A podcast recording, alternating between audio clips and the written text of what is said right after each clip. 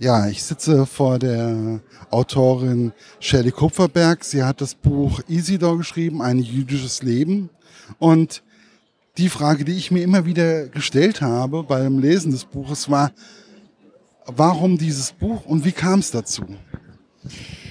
Das ist eigentlich erst einmal eine ganz journalistische Geschichte. Ich bin Journalistin, Radiomoderatorin seit vielen Jahren und Jahrzehnten inzwischen und äh, moderiere nicht nur Live-Sendungen im deutschen öffentlich-rechtlichen Rundfunk, sondern auch Veranstaltungen. Ich habe vor viereinhalb Jahren eine internationale Konferenz in Berlin zum Thema Provenienzforschung und NS-Raubkunst moderiert und in diesem Zuge kam mir plötzlich der Gedanke, Mensch, du hattest doch einen schwerreichen Vorfahr in Wien, der angeblich in einem Palais lebte. In einem Palais um 1910, 20, 30 muss doch Kunst gehangen haben an den Wänden.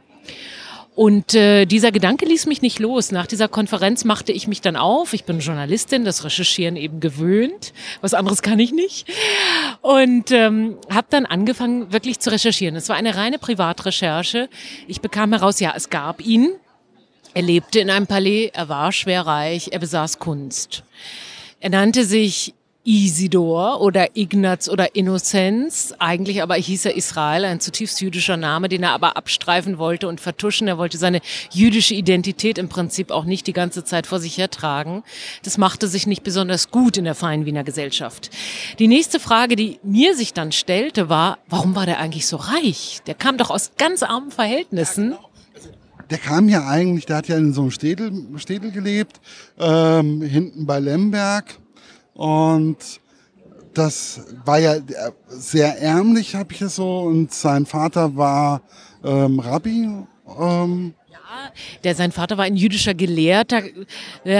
Das ist äh, also ein Talmud-Gelehrter und, und ein äh, Talmid Chacham, das ist eine Auszeichnung im Judentum für besonders eifrig lernende, kluge Menschen, kurz unterm Rabbi, ganz genau. Ganz orthodox, ganz ärmlich, in einem Städtel aufgewachsen, in der absoluten Provinz abgelegen, hinter Lemberg, wie Sie schon sagten, richtig. Und ich habe mich gefragt, er und seine vier Geschwister, haben sich alle nach Wien aufgemacht. Aber der Isidor hat es halt besonders weit gebracht als Kommerzialrat und Berater des österreichischen Staates in ökonomischen Angelegenheiten. Und ich habe mich gefragt, wie kann das sein? Wie muss jemand beschaffen sein, um so einen sozialen Aufstieg hinzulegen, ja? Sich aus der eigenen Misere ziehen zu wollen, zu merken, da ist noch was anderes und tatsächlich es zu wagen, dann auch diesen Schritt zu gehen. Das hat mich interessiert bei den Recherchen. Und Sie fragten, wie ist daraus ein Buch entstanden? Ich hatte niemals vor, ein Buch zu schreiben, aber ich sammelte so irres Material über die Jahre in Archiven und fand dann auch noch in der großelterlichen Wohnung durch Zufall unglaublich viele Briefe, Familienbriefe aus den 10er, 20er, 30er, 40er, 50er Jahren. Das war ein absoluter Schatz, der mir sozusagen ein Personaltableau eröffnete und der mir sehr viel Informationen noch einmal gab. Und so fügte sich eine Geschichte für mich in meinem Kopf zusammen, aus der ich eigentlich ein Radiofeature machen wollte. Ich bin ja Radiofrau. Aber ich merkte, das Material sprengt den Rahmen eines Radiofeatures und ähm, dann begann ich für mich das einfach mal aufzuschreiben, um all das nicht zu vergessen, was ich da recherchiert habe. Und dieses Aufschreiben hat mir dermaßen viel Spaß gemacht und ich merkte, dass da so ein Skript vor sich hin wuchert und irgendwas wie ein möglicherweise Buch wird. Und es wurde ein Buch. Ja, und es wurde ein wirklich faszinierendes Buch, also mit einer total schönen, angenehmen Sprache, welches, welches man wirklich sehr gut lesen kann und wo unwahrscheinlich viel Wärme und Gefühl ähm, bei rüberkommt. Und das war wirklich für mich, ich krieg gerade so eine leichte Gänsehaut, ich glaube, man sieht's. Und das war schon irgendwie, das war für mich eins der Bücher des Jahres bis jetzt. Und das sage ich nicht immer so irgendwie, sondern das ist so. Ähm, und was mich so bewegt hat, war, dass man die Schattenseiten der Familie auch mal oder von dem Isidor oder Israel einfach auch mal aufgezeigt hat, weil er ja wirklich schon in geschäftlichem Sinne war er schon ein, äh, nicht ohne. Nicht ohne. Und wie ist es eigentlich, so etwas auch in der eigenen Familie festzustellen? Naja, also ich war immer sehr interessiert an Familiengeschichten. Ich habe meine Großeltern alle vier noch lange haben dürfen. Und meine Schwester und ich, wir haben sie gelöchert. Wir wollten sehr viel wissen. Meine Großeltern stammten aus Deutschland und Österreich, Juden aus Wien, Berlin und Hildesheim. Und äh, die haben auch glücklicherweise uns sehr viel erzählt. Wie war es vor den Nazis? Wie war es, als die Nazis da waren? Wie war die Flucht und so weiter und so fort? Es gab viele Geschichten, die wir kannten, aber viele, die wir auch nicht kannten, wie sich jetzt rausgestellt hat. Über den Isidor zum Beispiel gab es tatsächlich nur eine Anekdote. Und auch die war nicht die sympathischste, weil sie gerade sagten, die Schattenseiten, ja, also diese menschlichen, wie soll ich sagen, das Menschliche an ihm, ja. Er war, er war einer, man würde in Neudeutsch sagen, der einen auf dicke Hose machte. Also er wollte jedem zeigen, ich, Neureich, ich hab's geschafft, bin verdammt stolz drauf, ich zeig's jedem, der es wissen will oder auch nicht. So würde ich es jetzt mal auf Neudeutsch übersetzen. Das war mir schon ziemlich früh klar. Es gab nämlich eine Anekdote, die erzähle ich Ihnen gerne. Und das war die einzige, die ich kannte und die sich in der Familie selten eigentlich erzählt worden ist. Mein Großvater war ein sehr kluger, belesener Schüler. Mein Großvater Walter, der auch eine große Rolle spielt in diesem Buch. Und Walter, mein Großvater, mein Wiener Großvater, war zutiefst wienerisch und erzählte besonders gern. War auch ein guter Geschichtenerzähler, toller Performer, muss ich sagen. Und er erzählte halt ab und an, dass er als Jugendlicher in Wien jeden Sonntag in dieses Palais dieses Onkels musste zu einem Mittagessen. Er gab jeden Sonntag ein Mittagessen für die Crème de la Crème, für die Haute Volaute der Stadt und wollte eben ein auf Ich bin wichtig machen und ein bisschen angeben und zeigen, was er so alles auf der Kirsche hat. Auch mit Walter, mit seinem klugen Neffen. Und Walter ließ das offenbar auch mit sich machen. Und Walter erzählte uns also, jeden Sonntag ging er dahin und nach dem Essen gab es immer diesen einen Moment, da stand Isidor auf, klopfte mit einem Mockerlöffelchen gegen ein Gläschen und sagte, Walter, steh auf. Und mein Großvater mimte das auch so schön. Ich stand also auf und dann gab es eine Frage. Walter, wer schlug die Schlacht im Jahre so und so? Und dann antwortete Walter, das war Felter so und so im Jahre so und so. Sätzen bestanden. Zack. Und ich dachte mir, diese Geschichte ist mir beim Recherchieren über den Isidor wieder eingefallen. Mein Gott, ist das theatralisch. Wie muss man beschaffen sein, um jeden Sonntag sowas zu inszenieren? Ich glaube, die, die, Fragen waren unabgesprochen. Ich glaube schon, dass es wirklich eine ehrliche Wissensfrage war. Mein Großvater war ein Zahlengenie, Jahreszahlengenie, bis ans Ende seines Lebens im Übrigen. Der war ein Freak, wenn es um Jahreszahlen ging. Er wurde auch später Historiker. Ähm, also er wusste sowas wirklich aus dem FF. Und ich dachte mir auch, das ist ja, also wirklich, gut, es waren andere Zeiten, man hatte vielleicht einen autoritäreren Erziehungsstil als heutzutage manchenorts, aber dennoch, auch das zeigt schon sehr viel von einem Charakter oder lässt auf einen Charakter schließen, der eben nicht nur der sympathischste, liebste ist, wie ich finde, oder? Ja, natürlich. Aber äh, ich habe ja sowieso, Walter ist ja auch eher so der ähm, derjenige, der gerne liest und der auch gerne Literatur mag. Oder habe ich es so noch richtig in Erinnerung? Ähm, ich kann mich auch mal täuschen. Also so ist es. Ähm, schon fasziniert, wie sehr Sie in die Details dieser Geschichte drinstecken. Also vielen Dank dafür. Und auf jeden Fall, da ist ja dann auch, nee, eigentlich war Isidor ja auch ein Mann der Künste. Also absolut, er war ja, er hat ja Bilder gemocht, er hat das Theater sehr geschätzt. Er ist ja immer wieder in die Oper auch gegangen oder ähm, zu Konzertaufführungen. Und er hat ja auch die ähm, diese Schauspielerin dann noch protegiert äh, und ich habe mich wirklich gefragt, warum hat er denn den Walter mehr oder weniger in eine bestimmte Richtung drücken wollen? Naja, der Isidor war eben von Hause aus Jurist und Ökonom. Ich habe seine Studienunterlagen an der Uni Wien alle gefunden im Archiv. Er hat von 1908 bis 1912 dort studiert. Er ist Jahrgang 1886. Das heißt, als Jude, das muss man ja dann doch sagen, welche Karrieren waren möglich zu dieser Zeit. Es ist noch gar nicht so lange von diesem Zeitpunkt her gewesen, dass die Juden überhaupt auch solche Berufe wie die Juristerei zum Beispiel einschlagen durften. Und er war sehr stolz, dass er eine sehr gut laufende Kanzlei hatte, der Isidor in Wien. Er war wirklich Finanzberater für alle gehobenen Schichten. Und insofern und Sie haben vollkommen recht. Die andere, die private Seite war der Mensch, der die schönen Künste verehrte. Er war ein totaler Opernfreak. Er hat die Wiener Hofoper, wie sie damals noch hieß, bezahlt, damit seine Geliebte, diese entsprechende Schauspielerin Ilona von Heimassi aus Budapest, eine Revue-Girl, die so eine Beinschmeißerin die er eben ganz großartig fand. Sie war 25, er war 50, die Familie hat nur über sie abgelästert, die fanden die ganz fürchterlich. Die waren, haben nämlich gemutmaßt, dass sie nur scharf auf die Kohle des Onkels ist. Das habe ich aus den Briefen dann herausgefunden, ja. Die beargwöhnten diese Art von Beziehung.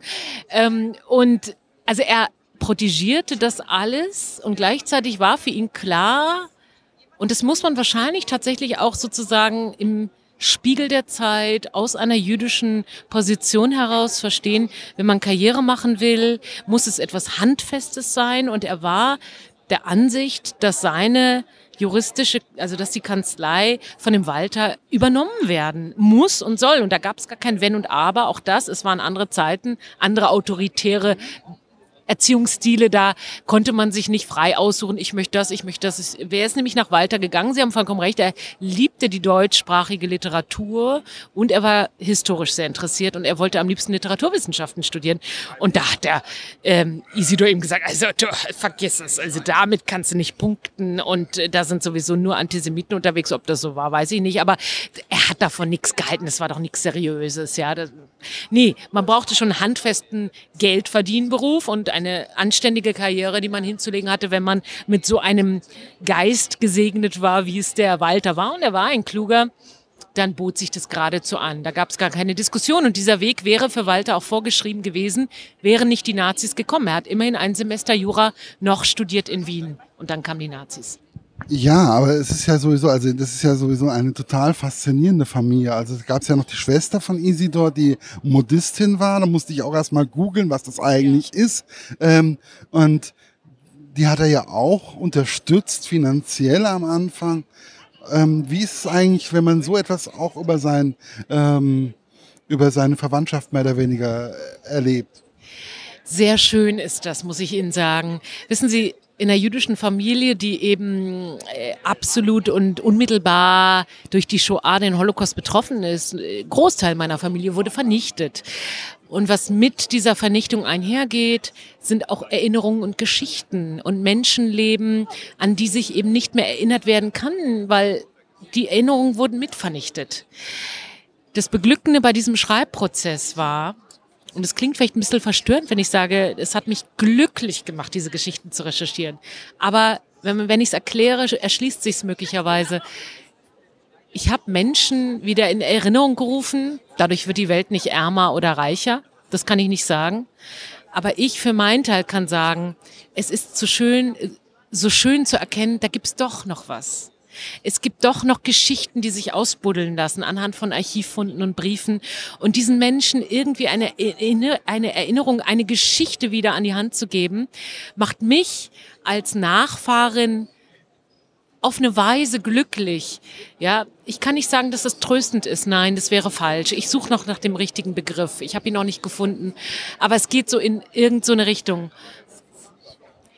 es ist ein Gefühl, man erfährt aber auch am Rande sehr viel. Es ist auch ein Wissensfundus. Welche Entwicklungen haben Menschen eigentlich gemacht innerhalb der Familie? Wie ist es gekommen zu dem, zu dem es kam, im Positiven und Negativen? Und auch solche Geschichten herauszufinden, dass er auch leicht hochstaplerisch veranlagt war und sein Geld auch nicht nur durch legale Geschäfte machte, ist ja dann wieder irgendwie auch drollig. Äh, nicht immer nur sympathisch, aber das macht eine Figur dann wiederum literarisch auch spannend, für mich zumindest. Und sie macht sie irgendwie auch menschlich. Sie macht sie, ich kann sie besser greifen. Also ich kann sie, ich, ich habe manchmal so das Gefühl, wenn man so jüdische Geschichten oder jüdisches Leben erlebt, dann wird immer alles so positiv dargestellt. Und nein, wir Menschen, und da klammer ich mich auch mit ein, äh, wir sind nicht nur immer positiv, sondern wir sind auch manchmal Arschlöcher. Das haben Sie sehr schön auf den Punkt gebracht. Ja. Also, ähm, wer, wer was anderes behauptet, der, der lügt, der lügt ganz einfach.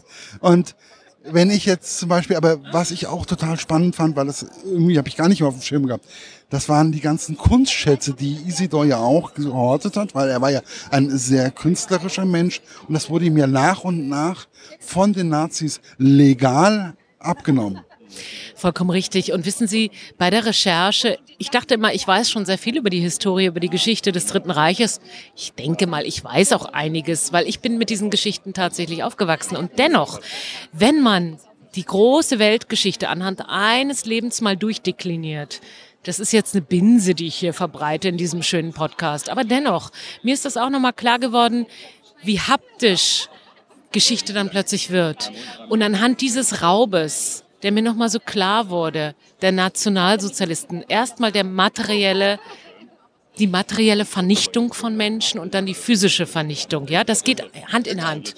Das wurde noch mal so klar und so plastisch anhand dieser Isidor-Geschichte. Und das wurde auch in dem Buch. Ich habe dann wirklich, ich musste dann wirklich auch schlucken, weil da ist ja dann auch, das sind Bücher. Äh, ähm, auf einmal in irgendwelchen anderen Bibliotheken aufge aufgekreuzt. Ähm, und je mehr ich mich mit dieser Geschichte befasst habe oder mit diesem Buch befasst habe, desto mehr hat mich das ergriffen und emotionalisiert.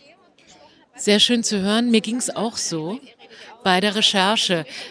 Ich fand als allererstes im österreichischen Staatsarchiv über den Isidor die sogenannte Vermögenserklärung.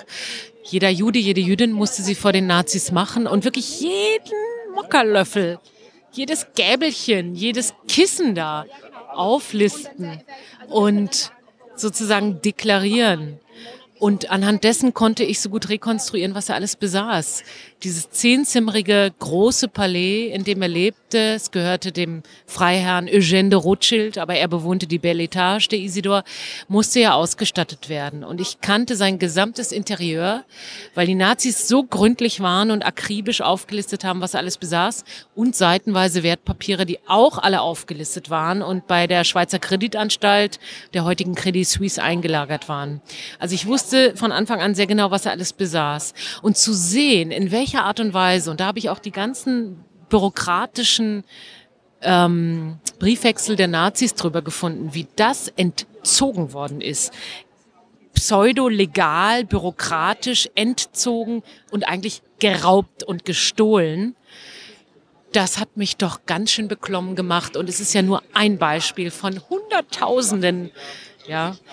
Und das ist ja einfach das, das was mich dann so irgendwo so entsetzt auch irgendwo. Und ich hatte dann auch das Gefühl, es wird ja dann auch mal kurz thematisiert, wie das eigentlich so in Israel dann war, wenn man dann da gelandet ist und es nicht immer alles so einfach war. Und ähm, ich habe mich dann aber auch gefragt, warum ist Isidor zum Beispiel nicht früher geflüchtet oder ähm, warum sind sie nicht, äh, weil, weil Geld genug war ja da. Sie haben vollkommen recht und die Frage stellt sich, das ist die große, große Frage, die auch für mich und auch für die ganze Familie im Prinzip offen blieb und unverständlich. Ähm, warum ist er nicht geflohen? Er hatte beste Kontakte, er hatte die materiellen Möglichkeiten zu flüchten, das hatten nicht viele. Er war sicherlich informiert, aber er hat das politische Geschehen offenbar nicht so sehr auf sich bezogen. Er dachte, mir kann keiner was. Ich habe es doch geschafft. Ich bin doch ganz oben angekommen. Ich kann nicht gemeint sein. Er hing auch, glaube ich, sehr an seinem Besitz. Er war stolz auf das, was er sich erarbeitet hatte, aus dem Nichts kommend und hat es zu spät verstanden. Seine letzte Geliebte Ilona von Heimersee wurde von Hollywood entdeckt, Ende der 30er Jahre. Das war auch so eine Story, die ich en passant noch rausgefunden habe. Und die ist gegangen und er wollte dann, als es schon viel zu spät war, eigentlich ihr folgen, hat es aber nicht mehr geschafft. Aber Sie haben recht, diese Frage bleibt. Damit war er nicht der Einzige, der es eben nicht verstanden hat. Und das ist die große Tragik seines Lebens. Ja, aber ich wünsche mir auf jeden Fall, dass es nochmal ein weiteres Buch von Ihnen gibt, weil ich finde einfach, dass Ihre Sprache, wie Sie äh, ein Buch schreiben, wie Sie etwas beschreiben, wie Sie etwas leben und mit viel Herzblut auch ähm, geben, einfach auch ja, weitere Bücher erscheinen soll, lassen sollte. Ich sitze an einem neuen Projekt. Hoffentlich wird es ein Buch. Ich tue alles dafür und ich danke Ihnen sehr für diese schönen Worte und für Ihr Interesse an Isidor und Co. Danke. Ich danke Ihnen für das nette Gespräch.